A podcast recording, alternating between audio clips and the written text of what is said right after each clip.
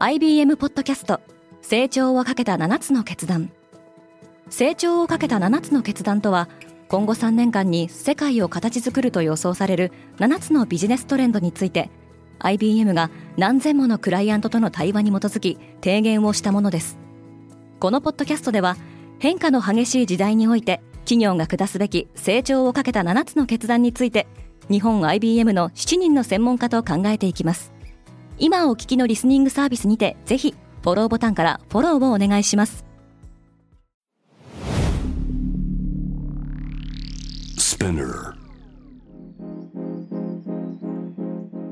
Good morning, アシュリーです。12月5日月曜日、世界で今起きていること。このポッドキャストデイリーブリーフでは、世界で今まさに報じられた最新のニュースをいち早く声でお届けします。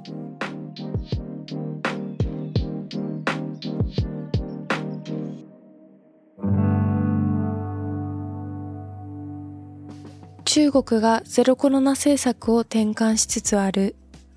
中国の各都市で相次いで新型コロナウイルスに関する規制が緩和されています。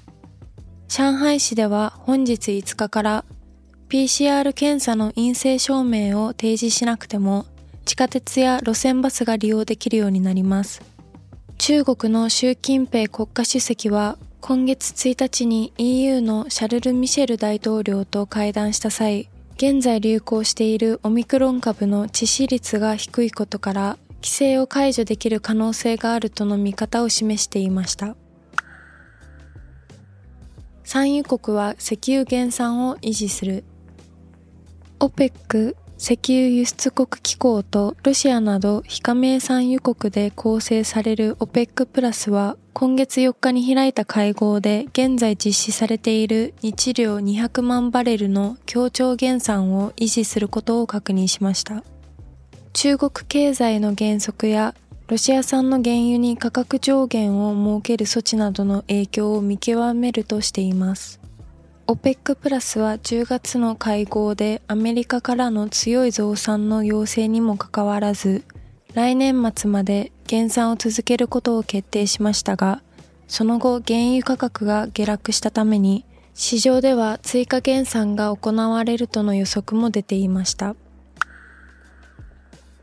広告主がツイッターに戻ってきた。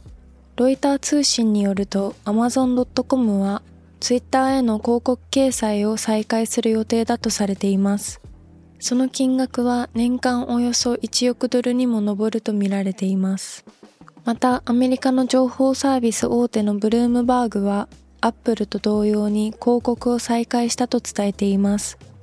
イーロン・マスクの買収以降、ツイッターからは多くの広告クライアントが離れていました。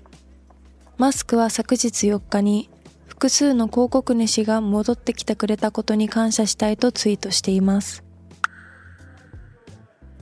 イランで混乱が続いている。イランで服装の戒律違反などを取り締まる道徳警察が廃止されたと同国の司法長官が発言しました。イランではヒジャブの着用方法が不適切だとして道徳警察に逮捕された女性が死亡したことを受けて抗議デモが続いており、これまでに400人以上が死亡しています。しかし国営メディアは司法長官には道徳警察を監督する権限はないと否定的な見方を報じています。生活費が最も高いのはニューヨークとシンガポール。エコノミスト誌の調査部門が毎年行っている世界で最も生活費の高い都市ランキングで今年の第1位に選ばれたのはニューヨーク市でした。ニューヨーク市が首位常連のシンガポールに同率で並んだのはこの調査が開始されて以来初めてのことです。今年は世界中でインフレが進行しており、調査対象となった世界172都市の平均物価上昇率はこの20年間で最も高く調査した都市すべての生活費を平均すると過去1年で平均8.1%上昇しているようです。ちなみに東京は第24位にランクインしています。オランダは不愉快な観光客にうんざりしている。オランダのアムステルダムは純粋な観光目的ではなく、パーティーなどが目的の訪問者の数を減らそうとしています。大麻を合法的に購入できることや、飾り窓などで知られるアムステルダムですが、これらを目的とした観光客の増加に住民からの苦情が相次いでおり、週末には大麻の販売を禁止するほか、バーやクラブには午前2時の閉店を義務付けることなどが検討されています。今、世界で起きているニュースをいち早く受け取りたい方は、Spotify、Apple Podcast、Amazon Music などでぜひデイリーブリーフをフォローしてくださいね。アシリーでした。Have a nice day!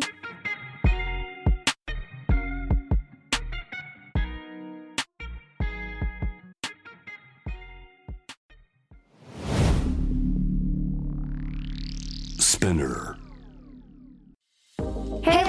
I'm your boss Mila and Reiko 長谷川ミラと佐藤真子にシュレイコの二人でお送りしている東京ヤングバス。同世代で共有したい情報や悩み私たちが感じる社会の違和感などシェアしています。毎週月曜にスペナーも通じてニューエピソードを配信中。メッセージは番組概要欄のメッセージフォームからお願いします。東京ヤングバス聞いてね。バイ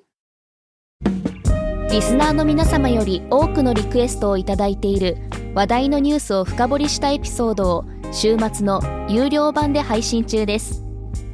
今なら1ヶ月無料トライアルを実施中。詳細は概要欄に記載しています。この機会にぜひ聞いてみてくださいね。感想ご意見もお待ちしています。